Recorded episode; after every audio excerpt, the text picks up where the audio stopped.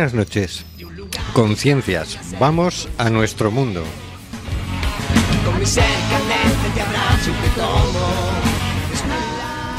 Estamos en Cuac FM, en el programa Simplemente Gente, programa sobre la diversidad cultural en Coruña y sobre los derechos de las personas migrantes. Hoy miércoles 5 de abril del 2017, primer miércoles de abril y 150 programas de Simplemente Gente. Recuerda, nos puedes enviar tus opiniones y comentarios en directo por WhatsApp y trataremos de mencionarlos en antena. Este es el número 644-737-303. Nos encanta saber que estás ahí.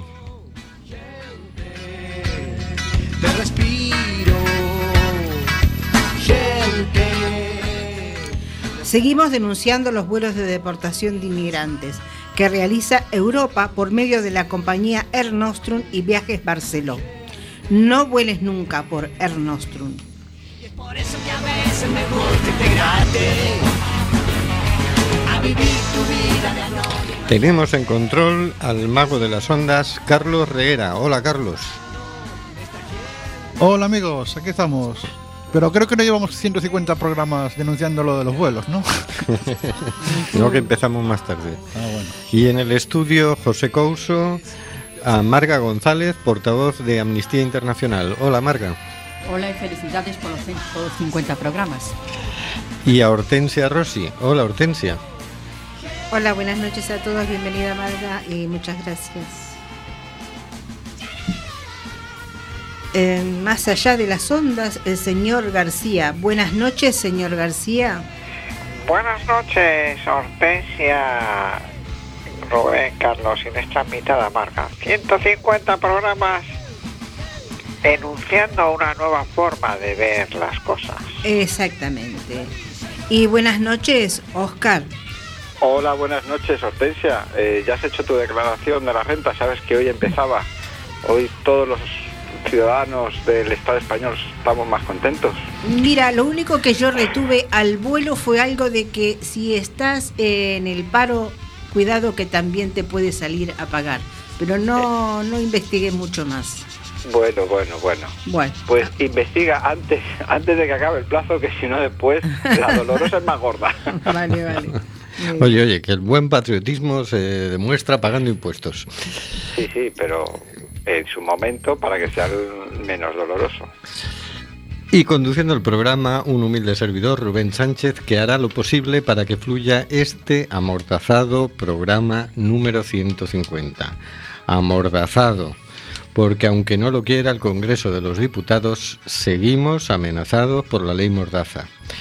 Por cierto, hemos decidido que ya celebraremos el programa número 200, porque 50 programas son muy pocos como para ponernos a celebrar, y ya celebramos el número 100.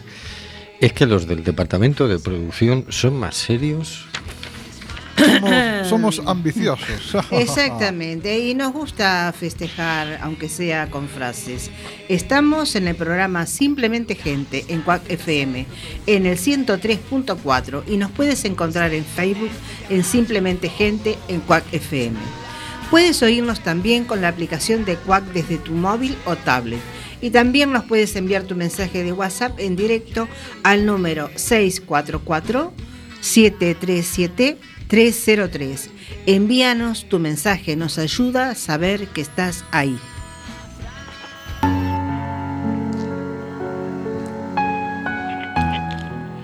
Cositas de la actualidad, por el señor García.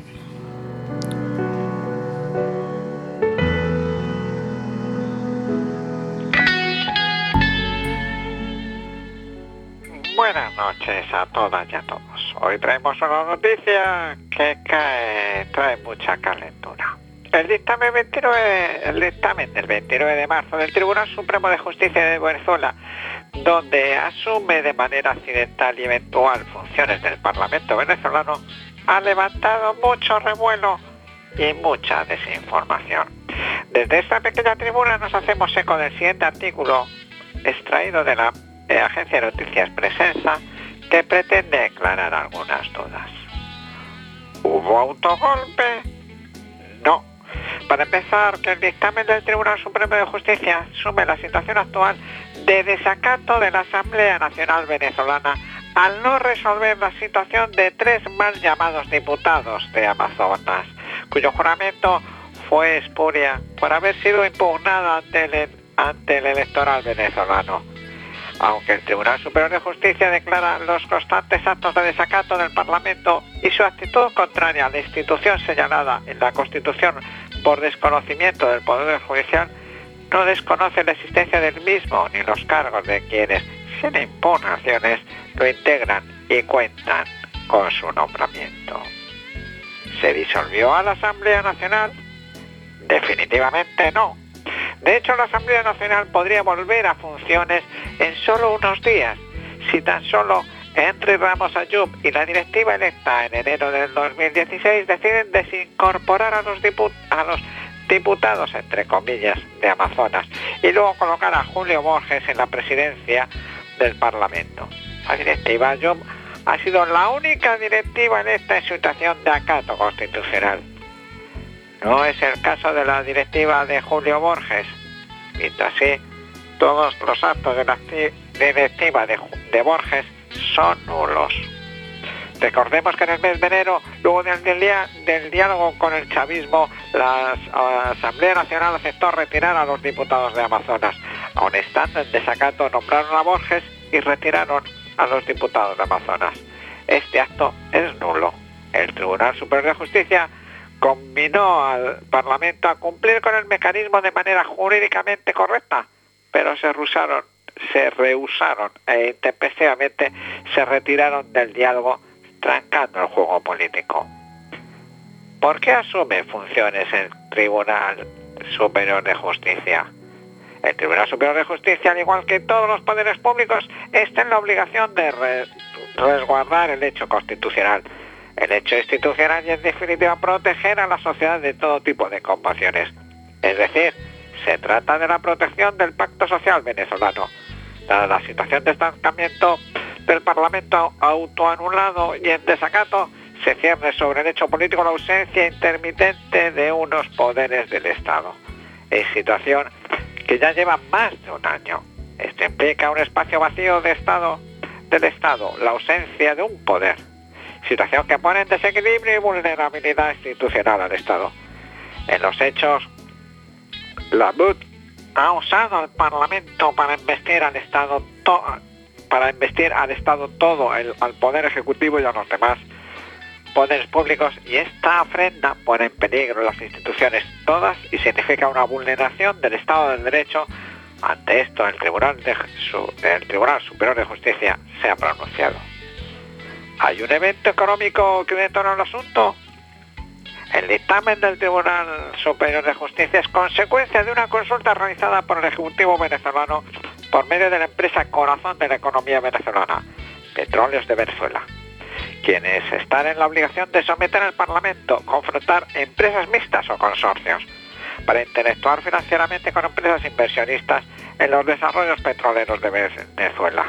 Petróleos de Venezuela ante la situación del Parlamento, eh, sometió a consideración del Tribunal Superior una, una vía para poder confrontar nuevas empresas mixtas y atraer nuevas inversiones. El Tribunal respondió en el numeral primero de su dictamen lo siguiente. Sobre la base de la omisión institucional declarada del Parlamento, declaro la Sala Constitucional del Tribunal que no existe impedimento para que el Ejecutivo Nacional constituye empresas mixtas en el espíritu que establece el artículo 33 de la Ley Orgánica de Hidrocarburos, debiendo informarle a la Sala Constitucional de todas las circunstancias pertinentes a dicha constitución y condiciones, así como también cualquier modificación posterior de las condiciones deberá ser informada a la Sala.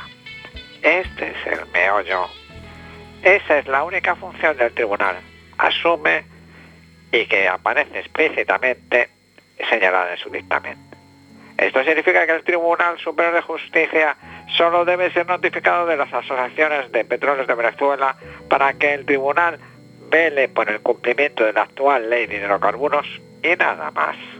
Autorizan al presidente a continuar llevando la dirección económica en el marco del estado de excepción y emergencia económica vigente para continuar en la labor de tomar las acciones pertinentes para superar la situación económica actual. Esperamos que con esta noticia se haya visto otro punto de vista de la actual situación venezolana. Bueno, menos mal. Parecía que había habido un golpe de Estado en Venezuela. tal cual. ¿no? Sí, sí, sí, sí, sí, sí. A mí me llamaba la atención porque los mismos que hablaban de golpe de Estado eran los que en el 2002, cuando sí que hubo un golpe de Estado, que incluso secuestraron al presidente, aquí lo titularon Ha habido un cambio de gobierno en Venezuela. Claro. Yo recuerdo que una amiga andaba de viaje por, por aquellas latitudes en aquel momento y una semana antes el diario El País, en la- no en los titulares, pero sí en la letra pequeña, había anunciado que ese, que ese día iba a haber un golpe de Estado en Venezuela. Es decir, estaba Ah, calendarizado, hablaba sí, del sí. cronograma de Venezuela. Y estaba anunciado el golpe de Estado. Y recuerdo que ese domingo esta amiga que andaba volvía a España desde Ecuador y hacía escala en Venezuela y estaba allí en el aeropuerto y chateábamos por, por internet, ¿no? Y entonces me dices, pues estoy aquí en Venezuela, en el aeropuerto y tal. Y digo, vete corriendo que va a haber un ¿Qué golpe de? Estado hoy. Y claro, lo primero que van a hacer es cerrar los aeropuertos. Y digo, yo salgo en el vuelo que me toque, no puedo darme más prisa. Qué tremendo. Tuvo suerte y pudo salir. Qué tremendo. Pero recuerdo aquello porque era, estaba anunciado. Yo, Y según el orden de los factores. Claro, no daba crédito porque tú lees una cosa así en el periódico y dices, no puede ser que esto lo estén anunciando en el periódico. Porque Claro. si, claro, si llega a Venezuela, lógicamente van a tomar las medidas, ¿no? Pues no. Allí se dio ese golpe. de Estado. Bueno, pues este mismo periódico, que luego tituló que había habido un cambio de gobierno, por cierto, el gobierno español enseguida saludó al nuevo gobierno, que estaba capitaneado por el jefe de los empresarios venezolanos. claro. Enseguida le dábamos el visto bueno. Estos son los que ahora hablan de golpe de Estado en Venezuela. Y de no, no, pues si lo único que ha habido es una intervención del Tribunal Superior de Justicia para proteger la constitucionalidad y tal. Aún así, luego eh, el presidente Maduro exhortó a que lo flexibilizaran un poco la medida que habían tomado y, y echaron, digamos, la cosa para atrás, ¿no? De manera que está como muy enrarecido la información con, con este país. Lo han convertido en... Hay que tener en cuenta que Venezuela es mm, un, foco muy importante, un foco de irradiación de, de, de forma diferente de hacer las cosas, tanto en allí en Latinoamérica, en Sudamérica, como un reflejo para, para aquí, para Europa, desde que llegó Chávez al... Chávez, Chávez o Chávez, siempre lo Chávez. Chávez, desde que llegó Chávez al, al poder, ¿no?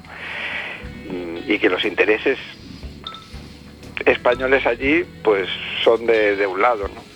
Yo de todas maneras con esta con, estas en general con las noticias mm, y mm, me resulta chocante este esta poca poca sinceridad de los informadores aquí hemos declarado abiertamente nuestra subjetividad en más en más de una ocasión ¿no?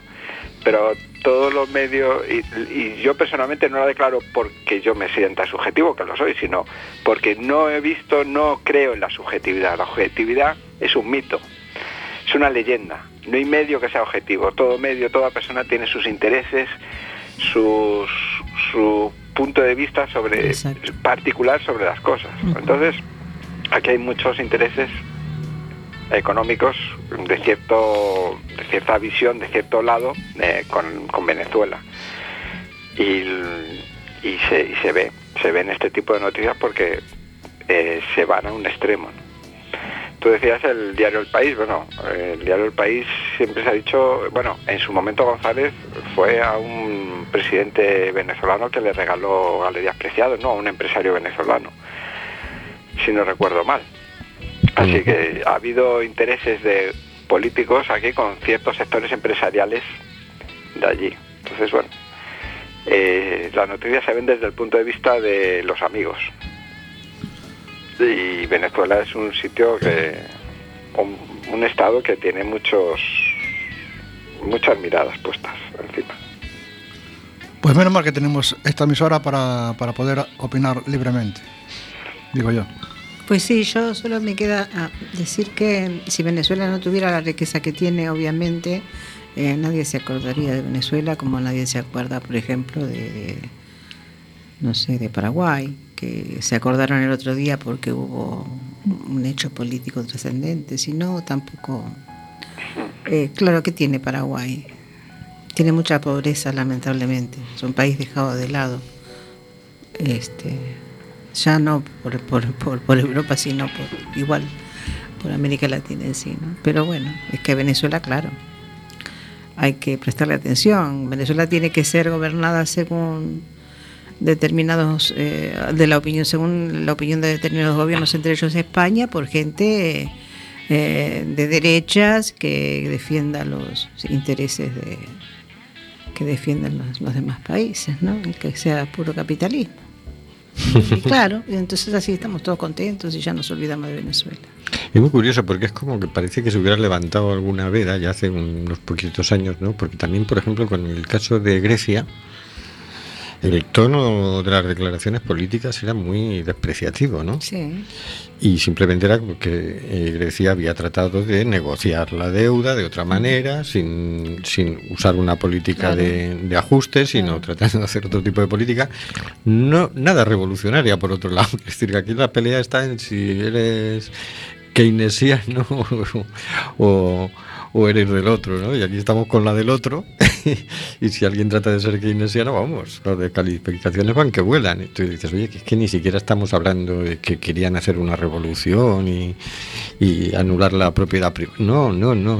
lo, de, Claro. lo de Suiza era una cosa bastante light y bastante razonable y dentro de, del- de lo que es el sistema hoy en día. Bueno, no, no se le, se le permitió, hubo un trato muy humillante. mm, Lo que se hizo con los referéndums de Suiza no tiene nombre o tiene nombres muy feos. Y lo que se hace con Venezuela es tres cuartos de lo mismo también, porque Venezuela trató de seguir un camino alternativo, ¿no? Claro. Ojo que lo he hecho democráticamente, pacíficamente, pero no. Aquí la cosa va por, por otras vías. O, o te atienes a, a lo que manda el Fondo Monetario. Internacional o pagas las consecuencias, ¿no? Y ahora mismo yo estoy pensando que nadie está hablando de Portugal. Y Portugal está mejorando. Y a pasos bastante rápidos. Aparentemente, yo leo algunos artículos por ahí que, a ver, se empieza a notar un, un- un resurgir. Pero bueno, nadie se ocupa de Portugal. Hasta que haya una hecatombe o hasta que, no sé. En fin, yo hago votos porque se puedan discutir los temas políticos con respeto, con tranquilidad y, y con argumentos y no con descalificaciones. Y vamos a escuchar una canción que cantó Antonio Orozco, Orozco en aquel fabuloso concierto que hubo en el Palau San Jordi bajo el lema Queremos acoger. Mi héroe.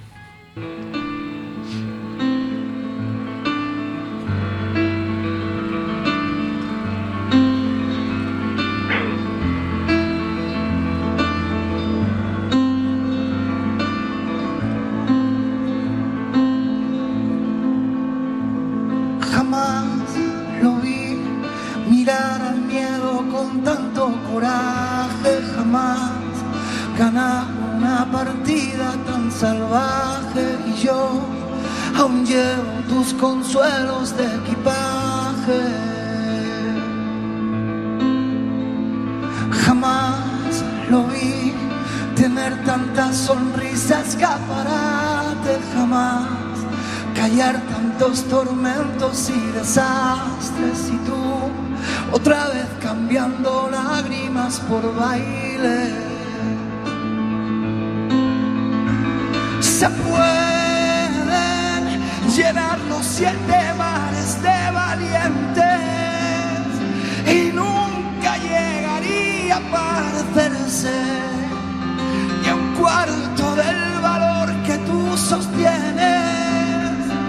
Si mi amor se puede tener el sacrificio del más fuerte y nunca llegaría a parecerse ni a un cuarto del poder que está en tu mente. Corazón, por siempre será mi héroe. Mi héroe. Por siempre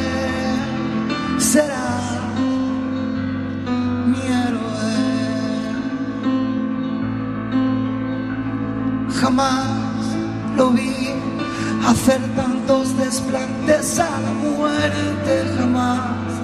Te oí contar atrás de un solo paso y a mí me duele no saber cómo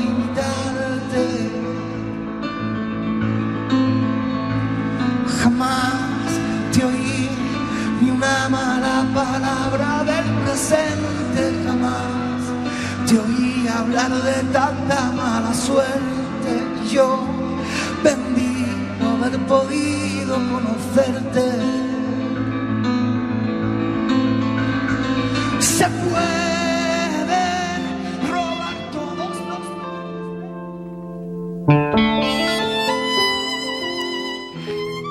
En Mar Abierto, por Hortensia Rossi.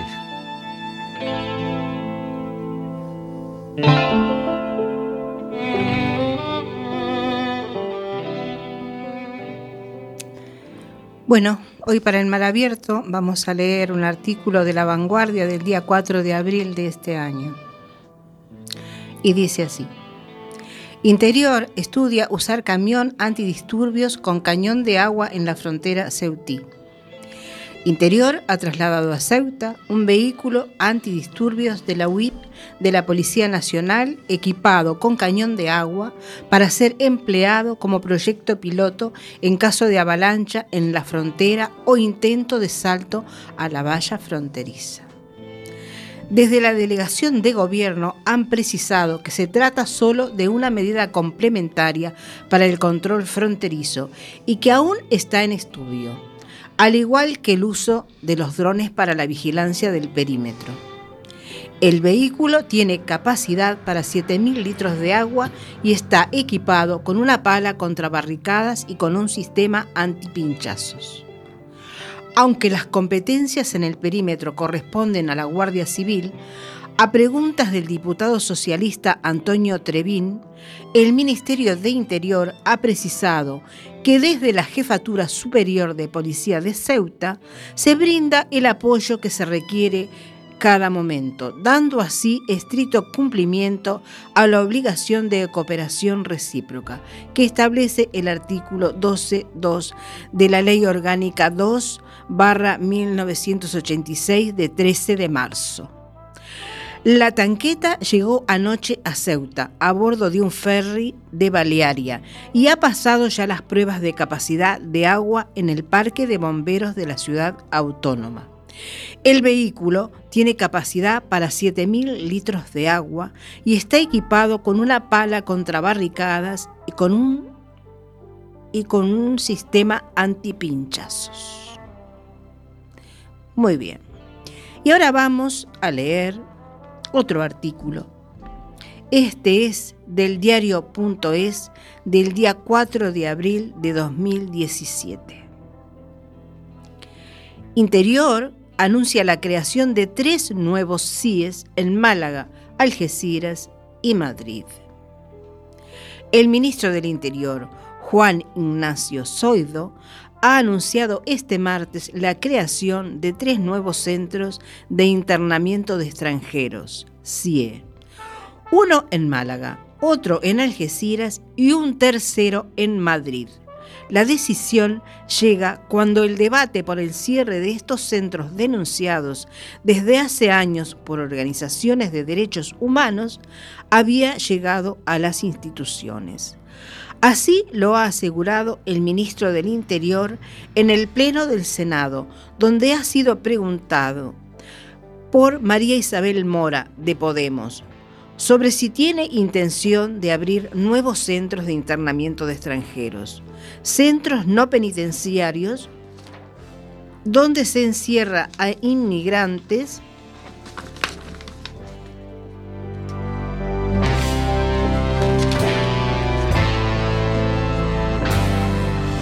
donde se encierra a inmigrantes en situación irregular durante un máximo de 60 días con el objetivo de proceder a su expulsión forzosa del país.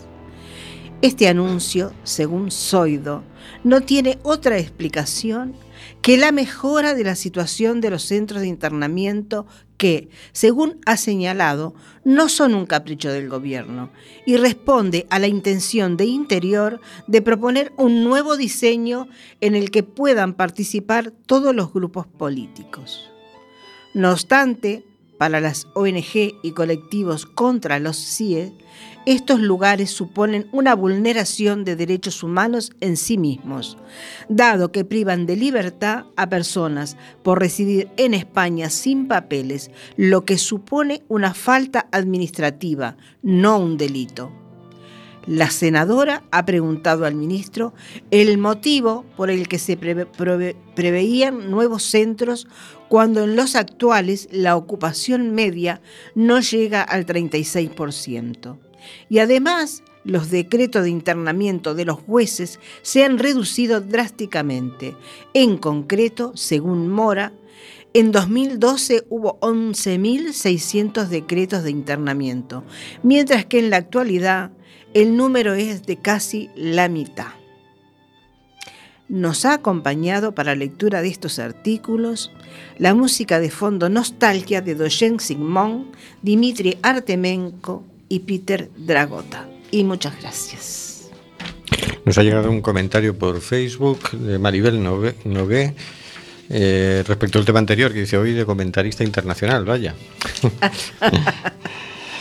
Pues sí, tenemos estas dos malas noticias. Pues ya sí. se nos ha estrenado el ministro del Interior, que hasta aquí lo único que había hecho al respecto era decir que los centros de internamiento de extranjeros eran sitios donde se respetaban los derechos humanos, cosa Ya. que ya nos desmintió eh, el juez Ramiro García de Dios, juez de control del CIE de Aluche. Y- Ya. Eh, y- de lo que, discúlpame, de lo que estaba leyendo, vuelvo a la primera parte. Y que es esta frase que dice, desde la delega- delegación de gobierno han precisado que se trata solo de una medida complementaria para el control fronterizo y que aún está en estudio. Pero luego, más adelante, resulta que ya ha sido probada en el parque de bomberos, o sea, el- ya está prontita para, para salir a la calle, pero está en estudio. Ya está en Ceuta. No, pero- pero está en estudio. Si está en estudio, ¿para qué te la llevas a Ceuta? Eso. ¿Y para qué la aprobamos tan Oye, rápidamente? Que no tenemos tanto dinero, recorta un poco los gastos. Bueno, ¿No será, ¿No será que estudian demasiado? Cómo abrir CIDs, cómo hacer no sé qué. Eh. Cuidado. Estudio de campo lo que hacer. eso, en el terreno. Estos hablan, no hablan mucho, pero estudiar estudian que no veas. A mí, Creo que lo que quieren estudiar es eh, cuánto van a tardar en matar a alguien. Porque imaginemos a una persona colgada de la valla que le lanzan Ay, un chorro horror. de agua que no sale es un chorro de una manguera, horror. un chorro de agua a presión. O Qué sea que directamente esa persona, si lleva un par de horas o tres o cuatro o cinco o, o diez, como han estado muchas, con un chorro así, con las fuerzas que, que te quedan, pues te vas a caer posiblemente Exactamente. al suelo. que se va a salir despedidos, claro. Exactamente. Así que yo creo que van a estudiar eso. Sí, sí, está claro que lo van a aplicar. Es decir, si sumas las dos, las dos noticias, por un lado envían un, un camión con cañón de agua y por otro lado eh, están pensando en abrir tres CIES nuevos. Sí. Eh, está muy clara la, la política migratoria de este gobierno. No tendrá mayoría absoluta, pero vamos, como si la tuviera, ¿eh? van a, a por todas, ¿no? A mí me recuerda lo de los el cañón de agua, recuerdo una vez, hace unos años, tuve que me coincidió el primero de mayo en Santiago de Chile. Ah, sí. Es por una avenida larguísima ya. y todas las bocacalles había por, por ambos lados camiones de, de esto con cañón de agua y la policía montada a Sí, caballo. a mí me recuerda la dictadura en mi país. Sí, les veías la cara a estos policías, ya no estaba Pinochet, pero se les veía una cara de pinochetistas que era como, decían pasar, pasar, que, que luego os vamos a dar, y efectivamente, luego entraron con todas y, y salió la gente bien, bien magullada, ¿no? Pues sí. Y, y bueno, es propio de, de ese tipo de, de regímenes. Pero bueno, a una persona que, que viene de, de una situación de miseria o de guerra, porque muchos pueden ser solicitantes de asilo y que tratan de entrar como sea, ¿no? Y, recibirla de esta manera, mm, ya estaba claro a estas alturas que no les preocupaba mucho que el año pasado murieran más de 5.000 personas en el Mediterráneo. No solo no les preocupa, sino que si este año mueren 10.000 no tienen ningún problema. Y, desde luego si en la valla, para que no lleguen a territorio español, hay que echarles el chorro de agua, yo creo que lo vamos a ver pronto. En cuanto haya una, una en- entrada, un intento de entrada de más de 20 personas, vamos a ver el camioncito. Es que es una medida terrible, ¿eh? Claro, es muy violenta. porque, a ver, eh, ni siquiera, ni siquiera se podría justificar en el caso de que en la valla se dieran siempre acontecimientos este, violentos, cosa que no es así. Sí, no, claro. Gente intentando Tampoco, pasar y ya está. Claro. Entonces, ¿esto a qué viene? Es que es terrible. También yo supongo que también es un poco para meter miedo. Pero es que es lo que comentaba hace un ratito. Un chorro de esos tira igual todos Sí, los que sí. estén intentando bajar. Los tira, el impacto solamente ya hace que caigan. Y Sí, yo creo que la lógica de ellos es que se mueran en África. O sea, el problema es, claro, fíjate el lío del Tarajal, que se ha reabierto el caso y qué tal, porque claro, como ya estaban aquí, como ya los cadáveres llegaron aquí y demás, esto de que mueran aquí les crea mucho lío. Si mueren allá les da igual, o sea, este gobierno mm, la vida humana no la valora, está claro, ¿no? Entonces, pues bueno, allá van, están preparando otra andanada. Como decían el otro día en el Parlamento, me la suda, me la bufla, etcétera, etcétera. Sí, sí, es, es- Luego le afeaban la- el lenguaje al otro, pero dices, "Mm, yo preferiría que usaran ese lenguaje y que no hicieran estas barbaridades, que empezaran por quitar las concertinas, que a mí me resultan bastante más Tremendo. desagradables, la valla, la policía fronteriza, en fin. Que dejaran pasar a la gente y la recibieran con hospitalidad, con una buena acogida, que es como nos merecemos las personas. Vamos a escuchar otra canción que se cantó en el Palau Sant Jordi eh, pidiendo que queremos acoger y que se titula Venimos del norte, venimos del sur. Es una canción de Luis Jack que la cantó acompañado por Manolo García.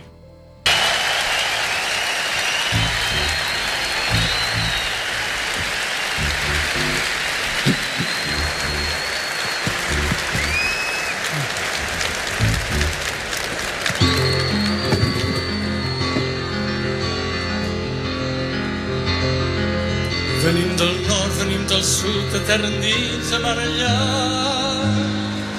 I no ens mena cap bandera que no es digui llibertat, la llibertat de vida plena que és llibertat dels meus companys. I caminem per poder ser, i volem ser per caminar.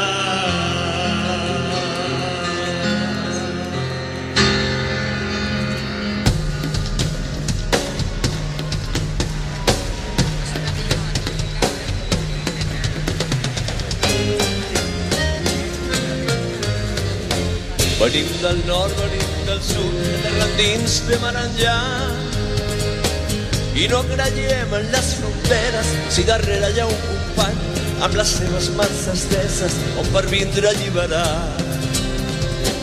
I caminem per poder, i volem ser per caminar.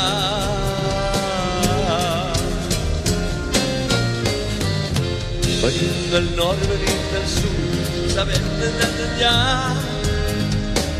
I no sabem himnes triomfals, marca el pas del vencedor. I si la lluita és sagnant, serà vergonya de la sang. I caminem per voler ser, i volem caminar.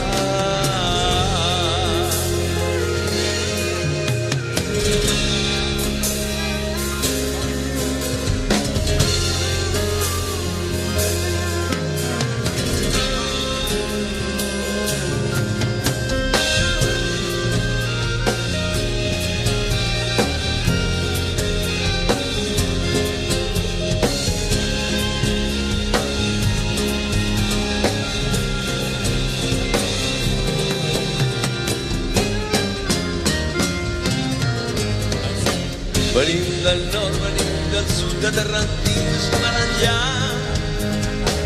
I no es mena cap bandera que no estigui llibertat, la llibertat de vida plena, que és llibertat dels meus companys. I caminem per poder ser, i volem ser per caminar. I caminem per poder ser,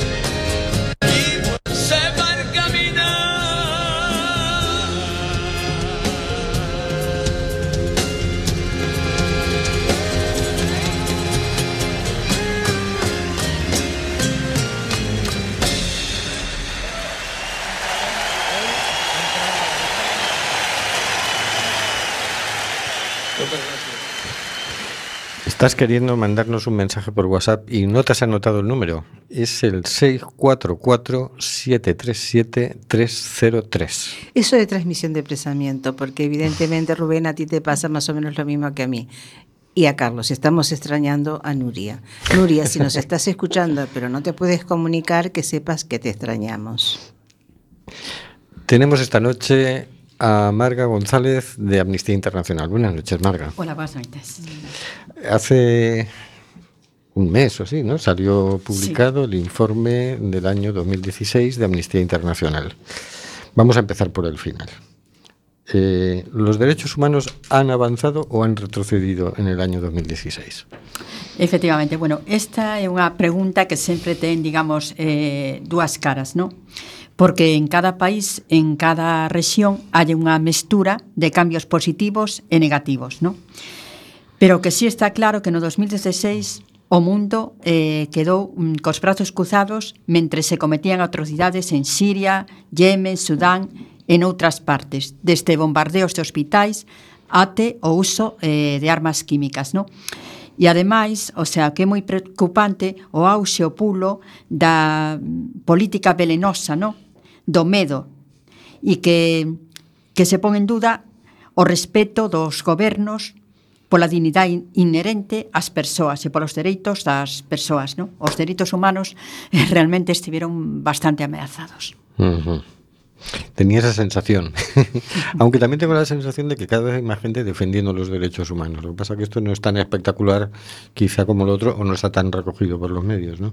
Ahí está. E además, mm, afortunadamente sempre quiséramos que houbera moito máis logros, no? Pero eu xustamente, no, preparando Así o programa entrei nun apartado que hai na, na web de Anistía de boas noticias e nos últimos cinco anos xa levamos recopiladas eh, 450 boas noticias, non?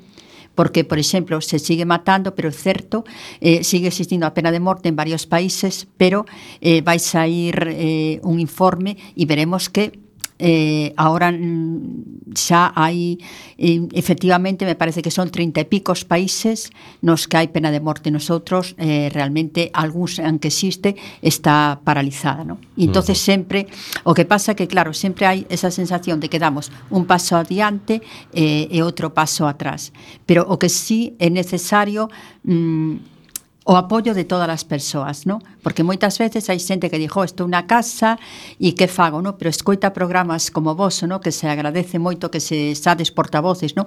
Das inquedanzas das ONGs e decir que unha persoa soa non pero eh, milleros de persoas xuntas sí que poden presionar aos gobernos para intentar que cambie esta situación. En el informe mm, se hace un repaso exhaustivo, ¿no? Primero por regiones geográficas y luego país a país.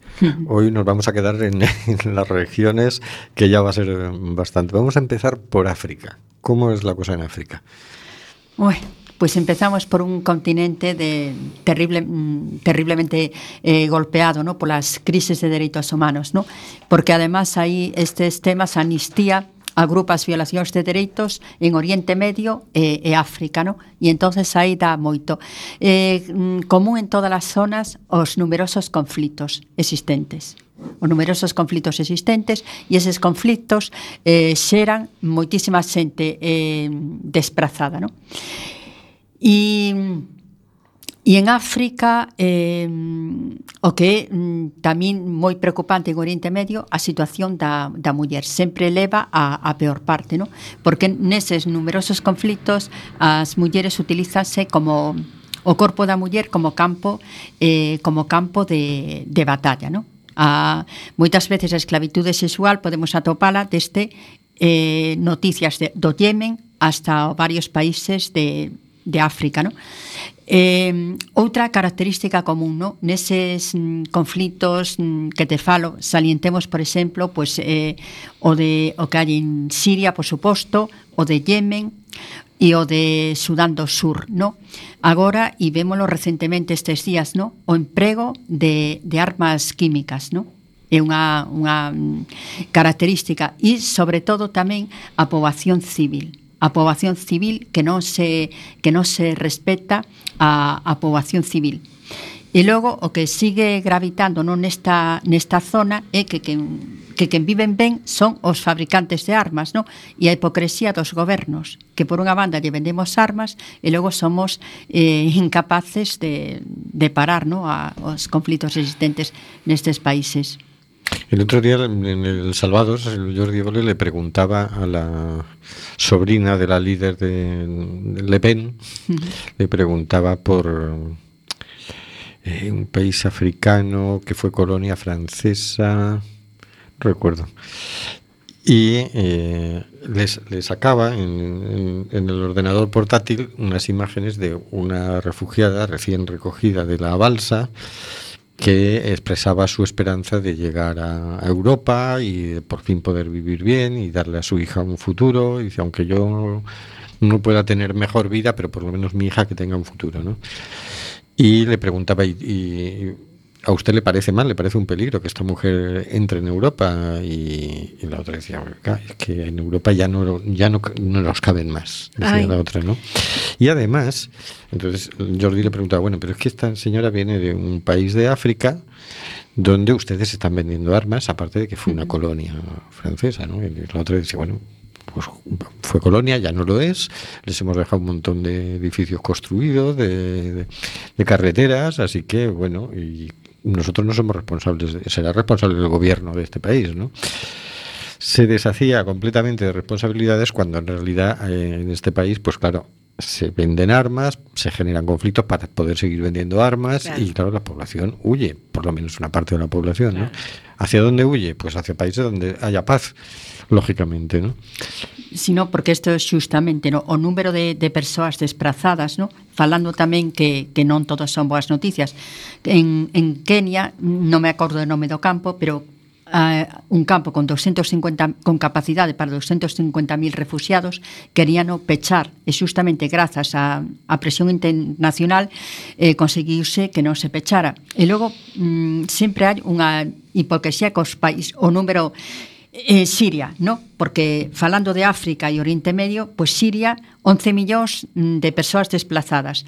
Eh, 6 millóns e medio en, no, no interior e case 5 millóns de persoas no exterior. Países limítrofes como Líbano, un millón de refugiados, en Sordania 600.000 e en Europa que os, os eh, pretendidos 600.000 que tiñamos que acoller entre todos os países onde onde van. Sí. Xa, xa, iso é sempre unha, unha falacia, non? E sobre todo hai que ver que para realmente que non houbera este fluxo migratorio, o que teríamos que incidir en que se respetaran os dereitos humanos neses países, non? Pero algo preocupante é que parecen que lles estorban os dereitos humanos aos gobernos, non? E había un grupo de gobernos que antes se preocupaban de defender os dereitos humanos en terceiros países, pero agora están máis preocupados por restringir os dereitos humanos dos seus propios uh -huh. cidadáns, non? Sí. Vamos a Asia e Oceanía. Uy. Dios mío, es que, claro, es que mmm, vamos... Bueno, aí en Asia tamén hai un pouco de luz, porque, bueno, primeiro que, claro, Asia é moi preocupante porque o 60% da poboación mundial mmm, vive en Asia, vive en Asia, ¿no? Y entonces, eh, aí digamos que a poboación civil está despertando está despertando, ¿no? Porque hai países, por exemplo, en en Corea do Sur con toda a problemática, pero se dan avances de na democracia e quizás poderíamos facer unha fronteira entre os países do leste de Asia e os do sur. Claro, no leste temos, por exemplo, China, China, un país co que Occidente quere comerciar, Occidente tapa os ollos, pero eh, siga vendo masivamente a pena de morte, se sigue restringindo mm, duramente a liberdade de expresión e, sobre todo, no ano 2016, unhas persoas mm, as que se dedicaban ao mundo legal eh, sufriron moita eh, restricción dos seus dereitos humanos. No? E o que foi terrible así deste ano salientable en relación a outros anos, por exemplo, as confesións de culpabilidade ante a televisión. No? Aí mm, eso es aí aí tremendo, ¿no? Despois, por exemplo, en os blogueros en Bangladesh, ¿no? os ataques a, a blogueros, ¿no? E despois, por exemplo, en, en Pakistán e na India globalmente se restringe todos os dereitos, sobre todo tamén o da liberdade de, de expresión, un pouco polo que dice, ¿no? porque por a poboación civil eh, de alguna forma eh, quere despertar. E o que sigue sendo dramático tamén aí a muller, ¿no? e aquí os crimes de honor. No? Os crimes de honor, por exemplo, claro. que se eh, producen en, en Pakistán eh, son... E logo, pois, pues, bueno, tamén toda a cuestión dos dereitos económicos, sociais e, e culturais, pois, pues, mm, múltiples violacións. No? Lamentablemente, eh, é un continente que dá moito que falar, porque, ademais, o sea, en nos informes de anistía aparece, digamos, no mesmo PAC Asia e Oceanía, non? E en Oceanía, por exemplo, tamén as restriccións de Australia o a, a entrada de inmigrantes eh, tamén é un, un problema moi moi común, non? Claro. E logo tamén falando de inmigración, a fal a falta de sensibilidade, non? Como Xapón que se nega a, a aumentar o cupo de, de inmigrantes. E logo, bueno, pois pues, se queredes a, a terrible guinda de, de Asia, que en Filipinas, ¿no? Que mm, el dando por voz Duarte, o presidente filipino, que se bueno, se os nazis mataron a 3 millóns de persoas, eh, eu, no, nos mataremos a, a 3 millóns de, ah, sí, sí, sí. de traficantes de droga. E entonces xa levan mm, miles de persoas eh, mortas simplemente por presuntamente traficar con droga, que non nos gusta noso tráfico de drogas, pero obviamente non que morran. E bueno, eh, lamentablemente este informe dá, dá moito que sí, no? o gallá que fora moito máis pequeno, pero é terrible a situación. Non? E en América? América, bueno, tamén hai, mm, a ver, en América tamén hai hai violacións de dereitos humanos. Bueno, eu aí digamos faría un, un pequeno un pequeno matiz, non? mm, quizás agora mm, é como un pouco máis mm, en algúns países de América están un pouco como nos países occidentais, digamos que se ve menos a veces a, a violencia. Está máis mm, dentro dos cárceres e en determinados recintos, non, non como en, en África, Asia, que xa, que xa está aí. Pero eh, tamén diría, por exemplo, a situación da muller, non? E a, e a situación da inmigración, e a situación da inmigración non somente nas leis de Trump para que non entren de México, sino o propio muro que quere poñer en México para que os países de Centroamérica non poidan inmigrar. Lamentablemente, mm, as cuestións de inmigración e refuxio están en todos os continentes presentes. O ataque a defensores de dereitos humanos en América sí que realmente tamén salientaría, no? E o ano pasado o asesinato de Berta Cárceres en Honduras, no? Unha, unha dirixente ecologista, ecologista no? E, e aí tamén, no? Aquí mm, antes, no, que estivemos en Petit Comité obsequiando Hortensia cos bombóns polo 150 aniversario do vosso programa e preguntándonos si conterían o aceite de palma, no? que a selva amazónica canta hectáreas de selva están a desaparecer justamente polo famoso eh, aceite de palma, ¿no? Pues entonces aí eh, esas situacións, no? de restriccións á inmigración e como sempre a muller, no? unha pelexa mm, tremenda que hai e sigue a ver, por exemplo, estes días estivo en México o Esteban Beltrán, o director de, da sección española, e justamente porque hai moitas mulleres que están en, en cárceres de máxima eh, seguridade e en, en condiciones penosas, medieval. Mm. Primeiro te torturo para que confieses que, que mataste a, a Nerón. Sí, sí. Como se nos va a agotar el tiempo, vamos a España. En España, mm, en España nos atopámonos unha vez máis co tema como todos, a inmigración. Non? Unha das cousas que lle achaca a, a política que ten que ser máis acolledor. Non? E tamén en Anistía, múltiples campañas sobre o tema e estamos con que, que veñan os, os 17.000. Non? E a, a, en Xaneiro, 1034 dos 17.000 persoas que España se comprometera a, a coller, no? E, e seguimos con esa campaña forte, presionamos a través dos concellos, etc. etc. Eh, logo tamén, o que preocupa tamén é a liberdade de expresión, o problema que houbo cos dous titiriteiros que afortunadamente foron postos en liberdade, non? Porque por moito que se diga de boca, non é tan grave como para eh, Outro problema, os delitos de tortura non, non son investigados como aconsellan as, nas visitas de representantes da, da ONU e do Consello Europeo de, de Dereitos Humanos. A situación tamén dos, dos CIES e dos, e dos CITES lle preocupa a amnistía, aunque, por exemplo, no de Ceuta e Melilla notaron unha lixeira melloría deste a, a visita do, do 2014.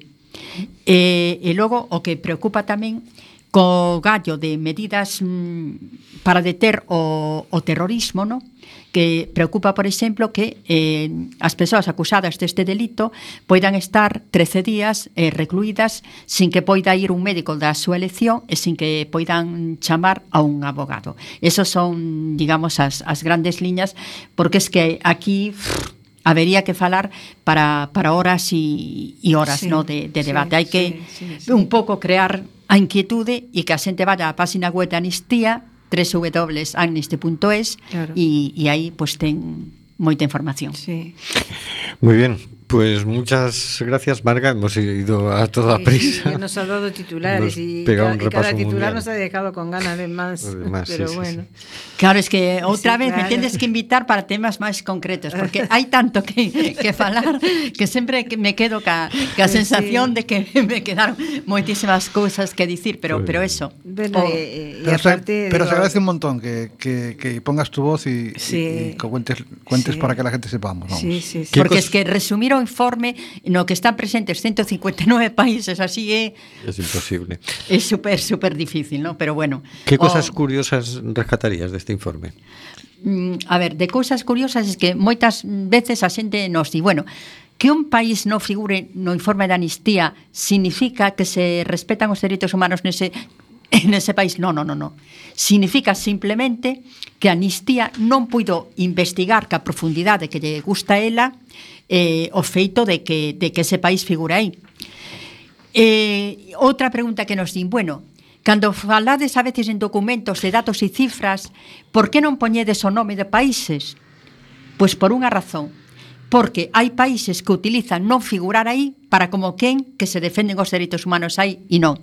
E logo, finalmente, mm, eh, dá tempo a unha cosiña máis. Un minuto. Eh, moita xente nos di, bueno, e por que agora por fin falades de Palestina e non de Israel e territorios ocupados? Porque seguimos a terminoloxía das Nacións Unidas que no ano 2012 pasou de ser ente observador na ONU Palestina a ser Estado observador non membro. Xa. Nos llega un mensaje por WhatsApp, lo conseguimos. Felices y combativos 150 programas, queridos compañeros. Es un placer compartir espacio y ruta con gente como vosotros. Es un mensaje de Paula. Voy a leer la agenda a toda prisa. Hoy a las 10, en honor de Hortensia, hay jam session de poesía y música en el Club Alfayate, en la calle San Juan 7. Micro abierto desde las 10. Arráncate y ven. Come on, coming.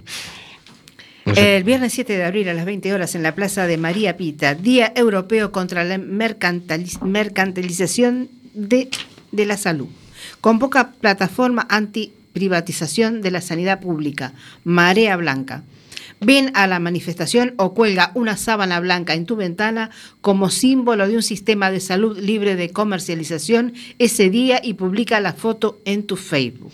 Y el viernes 7 a las 5 de la tarde en Square Espacio Cultural en la Plaza de Azcárraga 12, Contos de África, una selección de cuentos infantiles y fábulas africanas con música senegalesa en directo con el grupo de percusión Bolo Molle Dolé. Espectáculo para toda la familia, recomendado para niñas y niños a partir de los 3 años. Duración aproximada 50 minutos. Coste de la entrada 3 euros o 5 euros para adulto más, más niño. Plazas limitadas, hay que reservarlas en el correo info arroba o en el teléfono 881-889-335. Buenas noches, Carlos. Buenas noches, amigos. Buenas noches, Marga. Buenas noches. Buenas noches, Hortensia. Buenas noches a todos, gracias por estar ahí. Buenas noches, señor García. Buenas noches y que cumpla 150 más. Buenas noches, Oscar. Buenas noches. Buenas noches. Oscar. Está muriendo gente en el Mediterráneo. Nosotros hacemos este programa. ¿Qué vas a hacer tú?